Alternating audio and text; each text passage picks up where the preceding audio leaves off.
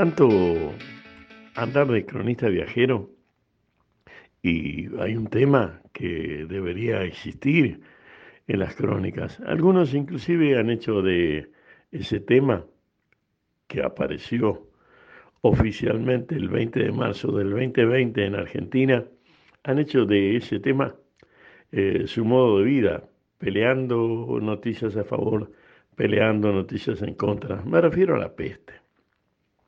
La peste es mundial y yo estoy en Miami, Estados Unidos, y no podemos decir que esto está fuera del planeta, ni mucho menos.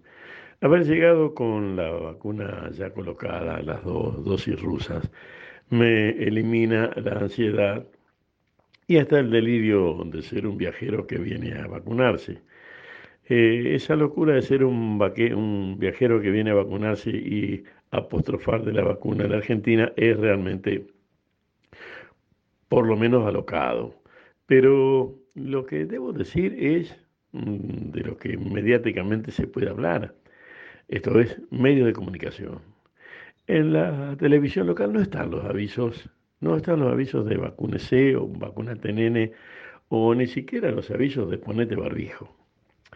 En las radioemisoras, mm, los que no lo saben deberían saberlo, las radioemisoras eh, son FM todas, eh, no hay amplitud modulada, hay frecuencia modulada. Y cada una de ellas tiene una programación específica, es un nicho de, un sector de la sociedad. El sector musical es el abanico más amplio y los hay realmente atronadores por las calles, en los autos, en la playa, en todos lados. Eh, podría decirse que los supermercados eh, están un poco em, con un volumen inferior, pero aún en ellos hay eh, sonido, música. En ningún lugar hay avisos radiales de vacunate nene, ponete barbijo, distancia, nada. Y entré en uno de esos super y entré en una farmacia. En la farmacia hay una pequeña cola de gente que avisa, me vengo a vacunar, le dicen, esa es la cola, espere, la cola es de dos, tres, nada, y el costo es cero en algunos casos, mínimo en otros, no es un costo que asuste para nada. Lo que sí es para preocupar es que en esos supermercados en los que entré hay de cada 10 personas, 5 sin barbijo la mayoría los más jóvenes, y en algunos casos hasta los cajeros sin barbijo, y de hecho sin ese panel plástico protegiéndolo. ¿Quiere decir eso que se van a morir todos los de Miami, Florida? No lo sé. ¿Quiere decir que todos esos están afuera de esta peste? No lo sé. Es decir, si tengo que opinar, digo que no están afuera. En fin, nosotros tenemos una actitud distinta frente a la peste. Esto no nos hace diferentes. Para la peste, para nuestra propia vida, sí. Un beso en la frente. Uno de los puntos centrales, uno de los puntos centrales en la crónica de este viajero es el asombro por el uso de la energía. Eh, trataré de explicarme, o trataré de explicar lo que me pasa, que es más sencillo. Eh, veo autos, muchos autos, muchísimos autos, tantísimos autos. Autos, la mayoría modernos les gusta usar el negro, eh, hay inmensas chatas que van y vienen. Las calles son muy amplias, los giros están indicados. seguro que hay choques porque la velocidad que conducen.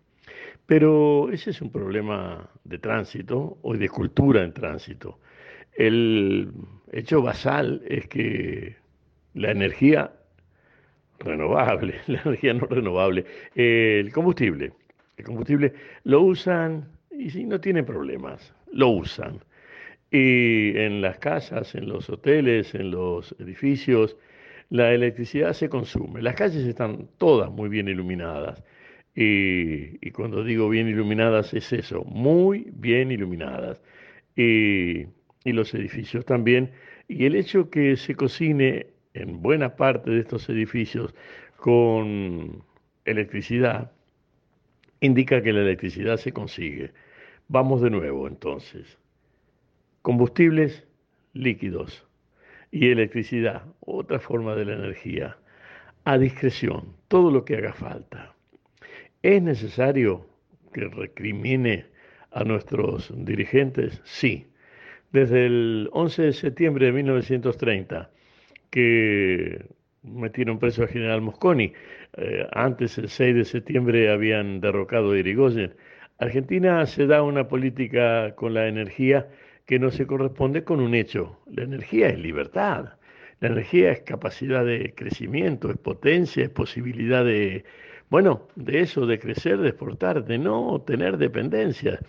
De eso hablaba el general Mosconi en el 1930. Faltan, faltan menos de 10 años para que se cumpla la fecha en que metieron preso a un general que decía la energía debe ser nacional, debemos usarla toda, no tenemos que depender y el desarrollo, ese sí, depende del uso de la energía. Eh, yo no sé si hay libertad o si la libertad viene por esto en Miami. Lo que sí sé es que ellos no tienen en el costo de la energía, vamos de nuevo, nafta, gasoil y electricidad, no tienen en estos costos un problema que les impida vivir el día a día. ¿Es esto importante? Y sí, para vivir el día a día es importante. Y para proyectar el mañana también. Nosotros, voy de nuevo, desde 1930, 11 de septiembre, eh, entramos a proyectar el mañana mal. Y lo hemos resuelto mal. Y estamos todavía mal. Y se nos están yendo los años y todo mal y reposicionarnos en el mundo no es una cuestión de un día, es una cuestión de décadas. Y eh, para que sea una cuestión de décadas debe ser una política de Estado. Voy otra vez. Acá creo que hay una política de Estado en ese tema. En Argentina, ¿hay una política de Estado en ese tema? Como dijera una niña, lo dejo a su criterio. Un beso en la frente. alejado de, la región donde vivo y como cronista viajero, intento encontrar en los diarios locales las informaciones de una esgrima verbal y no aparece. Aparece sí el enojo de los cubanos, de los hijos de cubanos, de los nietos de cubanos. Fidel estuvo tanto tiempo en el poder que da oportunidad como el generalísimo Francisco Franco Bahamonde, caudillo de España por la gracia de Dios, están tanto tiempo en el poder que fabrican hasta nietos que hablan de un país que no conocen. Tuve oportunidad de tratar a nietos de españoles que hablaban de España y era una España del 30 al 40, 40 y pico cuando vinieron sus abuelos. Y acá estoy seguro que si me pusiese a conversar eh, con algún cubano jovencísimo, eh, estaría en la misma situación. Pero no es un eje que altere a la ciudad de un modo frenético. Hay cortes, sí, y adivinen qué pasa con los cortes. Viene la policía y lo resuelve en pocos minutos. Y la eh, justicia a estos casos de impedir el libre tránsito los toma como lo que son, un problema que hay que resolver ya porque la ciudad no puede detenerse. Eso no implica que no haya pancartas y en las eh, plazoletas y en las arboledas eh, vivac diciendo Cuba libre, que es más que una bebida, aun cuando pienso lo siguiente.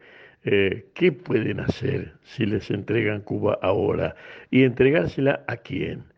la mitad de lo que pasa en Cuba es negociar con los que están en Cuba. nadie puede conocer lo que pasa en Cuba, me declaro desconocedor o, ignorante. Nadie puede conocer lo que pasa en Cuba mejor que los que están en Cuba y algunos que desde afuera estén eh, ansiosos por resolverlo, pero se insiste. O si quiere, traslademos el problema eh, que acá no está en Miami porque se vota cada tanto, hay alcaldes zonales, hay concejales zonales, hay jueces zonales, es otro tipo de justicia local, municipal, y otro tipo de justicia provincial, estadual, y de hecho otro tipo de justicia nacional. Y por ahí tal vez pase uno de los ejes. Eh, aún los más furiosos cubanos acá para protestar tienen que allanarse a la situación del lugar donde están, en donde a su modo no me obliguen a, hacer eh, críticas de lo que no conozco, a su modo acá hay una justicia. Y esa justicia, cuando te salís de lo que está en su digesto, eh, se enojan. Y el enojo de la justicia de Yanquilandia eh, no es sencillo de resolver con un papelito en el bolsillo ni diciendo soy hijo de fulanito. Un beso en la frente. Para los argentinos y los que hacemos este programa, eh, lo somos, el tema de la comida tiene dos características. Nos gusta y nos gusta lo que nosotros eh, tenemos por crianza. Y algunas de esas comidas que nosotros tenemos por crianza, eh, no es que no existen en el mundo, existen, pero no existen en los restaurantes del mundo. No hay en Miami un lugar para una sopa de verduras o de esa sopa polenta, de un puchero polenta en el invierno. No hay. Un bife, un bife un poco jugoso, no hay. Eh, esto es, no está en la carta. Y no es cuestión ni siquiera de plata. Es cuestión de que no lo tienen como una materia a resolver, porque ¿cuántos locos se lo pueden pedir? Y un, un filé de pollo, tampoco. Las comidas en general son un poco más compuestas, un poco más para la vista y un poco más picantes.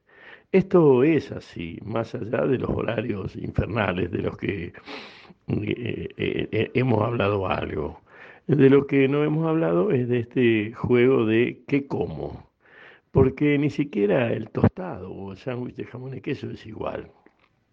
Tiene sus diferencias y no solo está en lo picante, sino en el modo de prepararlo.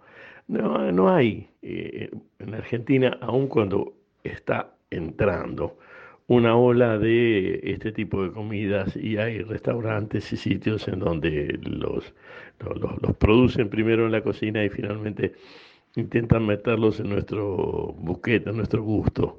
No estamos todavía preparados para el gusto yanqui, aun cuando muchas cosas de los yanquis se nos han metido por la claraboya, por la ventana, por debajo de la puerta o directamente pagando y puestos allí.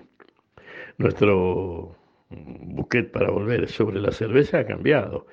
Nuestra forma de entender los vinos ha cambiado y sin embargo en algunos sitios cuando usted pide encuentra todavía, hablando de bebidas, un vino tinto como la gente por copas o por botella.